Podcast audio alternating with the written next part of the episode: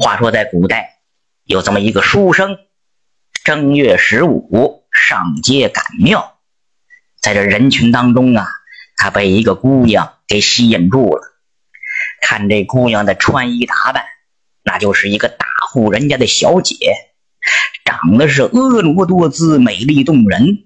这书生一眼看见就被吸引住了，他可就动了心了。可是回头一想，自己就是一个贫寒的书生，跟人家也不配呀。这门不当户不对，也没法找媒人上门去提亲呢。可是想是这么想，这书生啊，就不由自主的在后边跟着这小姐。人家小姐呀，都进了家门了。这书生才缓过劲儿来，一看人家这宅院啊，高楼大厦，红旗大门，这书生更加感觉是自惭形秽。但是自从这一天看到了这个小姐，这书生心里就放不下了。他每一天没事就到人家的宅院四周就溜达，就转悠，尤其是在这后花园门口啊，来回的徘徊。梦想着说哪一天这小姐要是到花园来赏花，我哪怕就看她一眼呢？这正应了当今曾经流行过的一首歌曲。只是因为在人群中多看了你一眼，再也不能忘掉你容颜。梦想着偶然能有一天再相见，从此我开始孤单思念。那时候是没有这首歌，要是有这首歌啊，估计这书生啊得边溜达边唱。这书生他是每天都到人家后花园来这么转，他就惊动了看后花园一个老妈妈。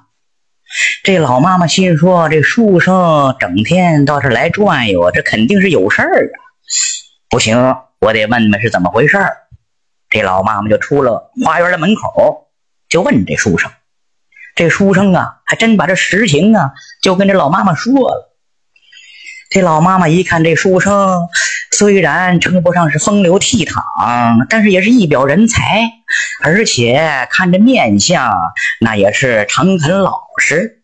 就跟这书生说：“说既然你这么爱慕我们家小姐，我倒是能给你帮上忙。”这书生一听是喜出望外，你赶紧说吧，你说什么我就做什么。这老妈妈说呀。说我们家小姐呀最爱吃瓜子儿，但是我们家的老爷太太就是不让她吃。你呀，你买一包瓜子儿来，我给我们小姐带上去。书生一听这个，这还不好办吗？转身就走啊，从街上都买了一大包瓜子儿，交给这老妈妈。这老妈妈跟书生说：“你每天都给我带一包瓜子来，交给我们小姐。”一来二去，我们小姐对你有好感了，也许呀，你就有戏了。然后这老妈妈就把这瓜子放在了一个精致的小篮里，又在上面放了一朵花，就拿着小篮上绣楼，交给了小姐。这小姐一看这花，感到很高兴，拿起花来一看，哎，这里边还有一包瓜子儿，他就更高兴了，迫不及待的拿起来就吃。嘎嘣嘎嘣，吃的很香。这老妈妈跟小姐就说呀：“说小姐呀，这瓜子儿咱可是瞒着老爷太太，我给你带上来的。你吃完之后啊，你要把这瓜子皮儿你放在这篮子里边，我呢再给你偷偷的带出去，可别让老爷太太发现了。”这小姐是一边吃一边是点头。第二天上午，这老妈妈吃完饭。就提了着盛着瓜子皮的这小篮儿，就出了后花园。这书生啊，早班的就在那儿等着呢，手里头拿着一大包瓜子儿，他就交给了这老妈妈。这老妈妈从这花篮里拿出来盛瓜子皮的这布包，就交给了书生，跟这书生说呀：“说这是我们家小姐吃剩下的瓜子皮儿，你每次啊。”可得给我保存好喽，也许呀，日后有用。就这样啊，一天一天又一天，这时间可就不短了。话说这一天，这书生又拿着瓜子儿在后花园门口等着这老妈妈了。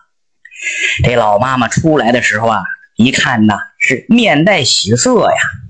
见了书生就说：“相公，我给你道喜了。”这书生说：“老妈妈，我喜从何来呀？”这老妈妈就说：“呀，我们家小姐呀，她病了。”书生一听说小姐病了，都快哭了，心说：“我们家小姐病了，你怎么还面带喜色给我道喜呀？”这老妈妈就说：“呀，我们小姐得的这个病啊。”找了好几个郎中啊，他看不好。我们家老爷说了，谁能看好我们家小姐的病？如果是有了家室、娶了媳妇的，就赏给五百两银子；如果尚未婚配，就把我们小姐嫁给他。你呀，就给我们小姐去治病去吧。这书生一听说，我就是一个念书的人，我也不懂医学呀，也不知道这中药啊，我怎么能就给小姐治好病呢？这老妈妈就跟这书生说呀：“你回头啊，就把小姐吃剩下的那些瓜子皮儿，你给她熬成汤，把这瓜子皮熬成的汤给我们小姐服下去之后，我们小姐的病就好了。”这书生不知道什么缘由啊。这老妈妈就给这书生解释说：“这个‘活’字怎么写呀？”书生说：“‘活’字一个三点水，一个舌头的‘舌’呀。”老妈妈说：“对呀，这舌头它要有了水，它就是能活呀。如果没有了水，它可就活不了了。我们小姐为什么会得病啊？就是因为吃瓜子吃的，把他的口水呀都吸干了。”如果你仍让他服下瓜子皮熬的汤，就等于把这口水又还给了小姐，这小姐的病啊就好了。这书生一听说原来是这么回事啊，于是这书生就按照老妈妈的吩咐，回家之后就把这瓜子皮熬成了汤，然后给小姐服下去之后啊，这小姐的病啊果然好了，是恢复如初。后来呀，这老爷太太果真就把这小姐许配给了这位书生，成就了一段美好的姻缘。这小两口啊，就和和美美的过起了日子，并且把这老妈妈当成恩人供养起来。感谢您的收听，想继续收听下一集的，那就点个关注吧。